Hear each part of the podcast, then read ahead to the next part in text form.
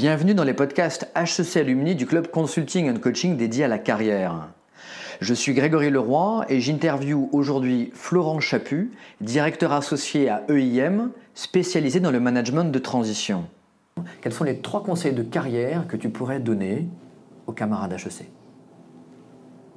Conseil de carrière, c'est un bien grand mot.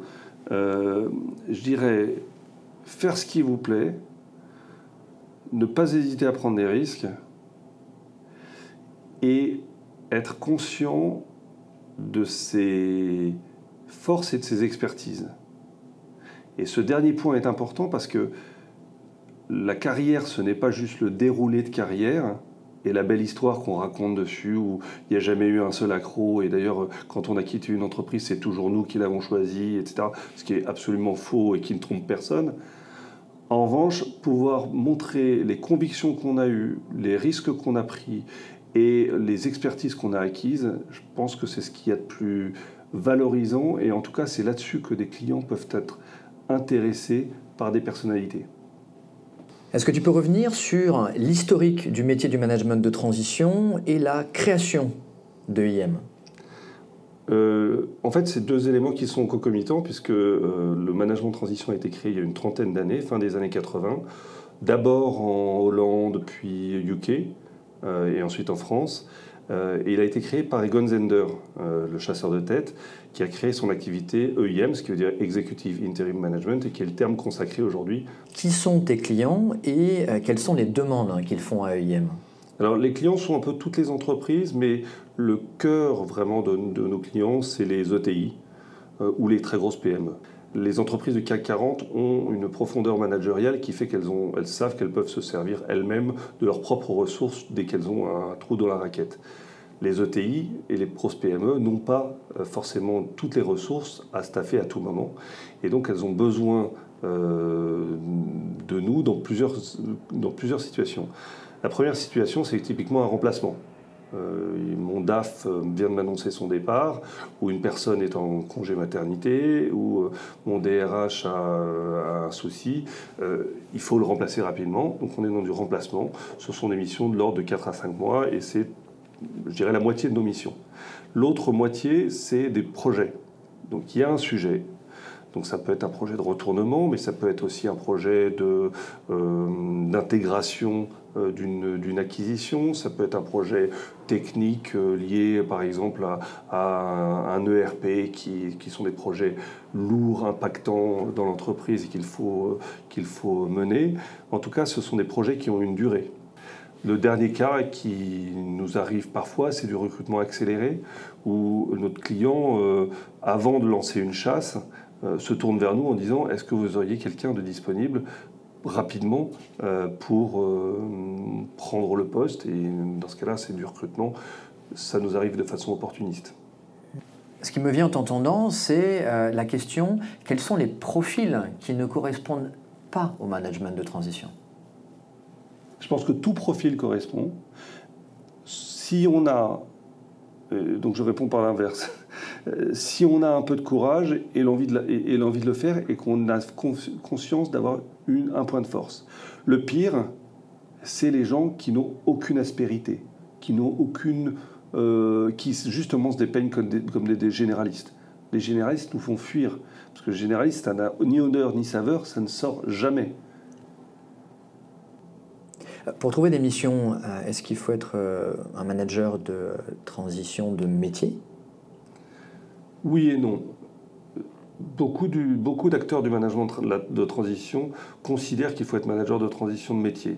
L'intérêt, c'est que c'est des personnes qui euh, savent comment se passe une mission de management de transition et donc qui roulent toutes seules. C'est du confort de prendre un manager de transition de métier. EIM, euh, e depuis le début, a fait un choix différent. Euh, nous avons dans notre base 5% de nos managers, c'est-à-dire en gros 4 à 500 personnes, qui sont des managers de transition de métier, qui sont les mêmes que ceux de nos concurrents. Ces, managers sont référencés parmi tous les acteurs. On a 95% de notre base qui sont des dirigeants de grande qualité, très compétents sur leur sujet, et qui sont venus nous voir un jour en disant Tiens, ça pourrait m'intéresser. Ce ne sont pas des managers de transition de métier au sens où ils n'ont peut-être jamais fait de mission.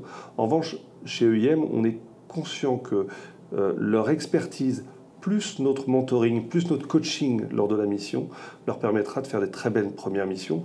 Ça restera peut-être qu'une seule mission avant qu'ils reprennent un CDI, ou ça leur donnera le goût d'en faire plusieurs. En tout cas, nous n'avons aucune difficulté, bien au contraire, à prendre ce qu'on appelle des primo-accédants.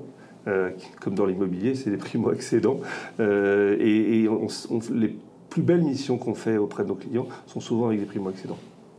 Tu citais le chiffre euh, de 25% de personnes qui, à l'issue d'une mission, retournent en CDI. Oui. quand il s'agit d'un projet, on sait qu'un projet a un début et une fin et on sait que l'expertise dont on a besoin sur un projet est très spécifique.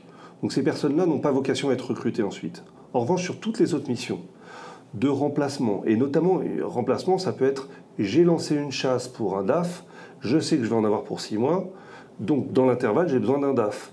On place le DAF en management de transition, puis finalement, il est, super. Pourquoi continuer la chasse? On va pouvoir prendre celui-là, il est très bien. Et donc, dans ce cas-là, le manager de transition, s'il fait affaire, finalement, ça devient du pré-recrutement et il reste en poste. Et c'est à peu près 25% de nos missions. Dans le cadre, 25% de nos missions, dans le cadre euh, de, postes qui pourraient être éligibles à un CDI derrière. Hmm. Justement, on parle de DAF. Est-ce que tu euh, veux bien revenir sur les différents types de profils parmi vos managers de transition? Alors, c'est difficile de parler de profil parce que certes, on pourrait dire DAF, DRH, DSI, DG, euh, mais un DAF pour nous, ça veut rien dire.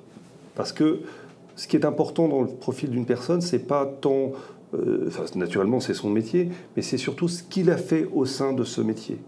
Euh, un DAF qui aura piloté des pays ou une zone versus un DAF qui sera un professionnel de l'ERP, ou un autre qui sera un DAF à une forte connotation trésorerie, ou un autre qui sera un DAF de retournement, ou voire un DAF opération, ce ne sont pas les mêmes personnes.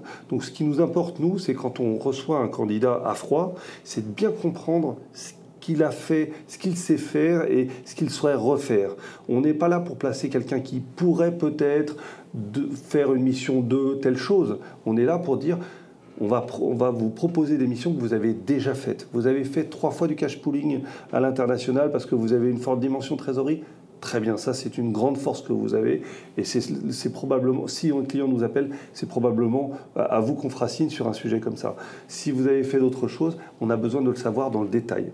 Et pour revenir à la demande de nos clients, nos clients ne nous disent pas je veux un DAF, ils nous disent je veux un DAF parce que j'ai tel problème soit un problème de contexte d'entreprise, soit un problème de technicité. Et dans ce cas-là, c'est en partant de cette technicité ou de ce contexte d'entreprise qu'on va chercher la bonne personne. Une dimension d'ailleurs qui, fait que souvent le secteur n'est pas important. Quelqu'un qui a fait du cash pooling à l'international, qui l'ait fait euh, dans l'industrie, euh, dans les services, euh, dans l'agroalimentaire ou que sais-je, c'est pas important ou c'est souvent assez mineur par rapport à la compétence qu'on lui demande. Donc pour nous, la notion de secteur n'est pas absolument clé dans la majeure partie des cas. En fait, tu es un découvreur d'expertise rare, d'expertise forte même. C'est ton expression, je crois. En tout cas, on aime bien euh, faire ressortir dans nos entretiens avec les candidats, on aime bien faire ressortir finalement ces compétences rares et spécifiques et c'est ce qui fait que beaucoup de, dirigeants qui sortent de nos bureaux sont, assez euh, euh, remués et se disent tiens, je ne savais pas que ça, ça pouvait avoir de la valeur. Je ne savais pas que ça pouvait être important. Les dirigeants sont habitués à raconter leur parcours comme un long fleuve tranquille, plutôt une progression euh, rapide, lisse, belle, canoniquement superbe. Nous, on s'en moque. Certes, si quelqu'un a vraiment des accros partout, on va se poser la question, mais sinon, nous, ce qui nous importe surtout, c'est de repérer ce que la personne sait bien faire. Quel est son talent particulier? Ça peut être un talent de management, ça peut être un talent technique, ça peut être un talent de situation. Mais en tout cas, on va essayer de faire ressortir ça, et c'est un angle assez différent par rapport à ce que les chasseurs abordent. J'ai beaucoup de respect pour les chasseurs, mais je pense qu'on aborde euh, les candidats dans un angle assez différent. D'ailleurs, tu me disais que la différence par rapport aux chasseurs, c'est que pour toi, les gens hors poste ont beaucoup de valeur. Pourquoi? En fait, nous, on cherche des gens disponibles. Notre métier, c'est d'être réactif vis-à-vis de nos clients. Donc, quelqu'un qui est disponible, pour nous, il a une, valeur énorme. Quelqu'un qui est en poste, voire même en préavis, ne correspond pas à notre timing.